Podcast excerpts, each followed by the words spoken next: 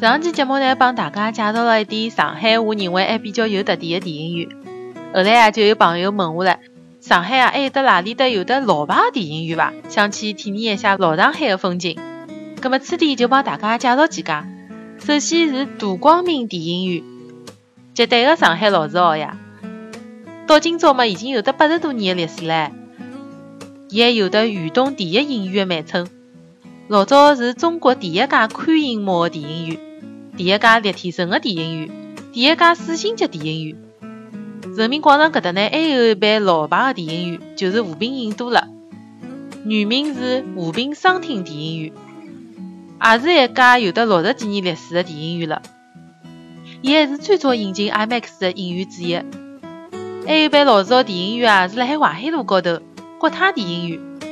原来的名字啊叫国泰大戏院。一九三零年的辰光，有红的洋行设计，钢筋混凝土的结构，外墙呢采用了紫浆红的泰山砖，白颜色的开缝，属于典型的装饰艺术派风格。一九三两年一月一号啊，国泰大戏院就正式对外营业了。到今朝啊，已经有得八十多年的历史了。当然了，上海有的交交关关老牌的电影院，侪老有特色的。大家辣海看电影的辰光，还可以去感受一下老上海的风景。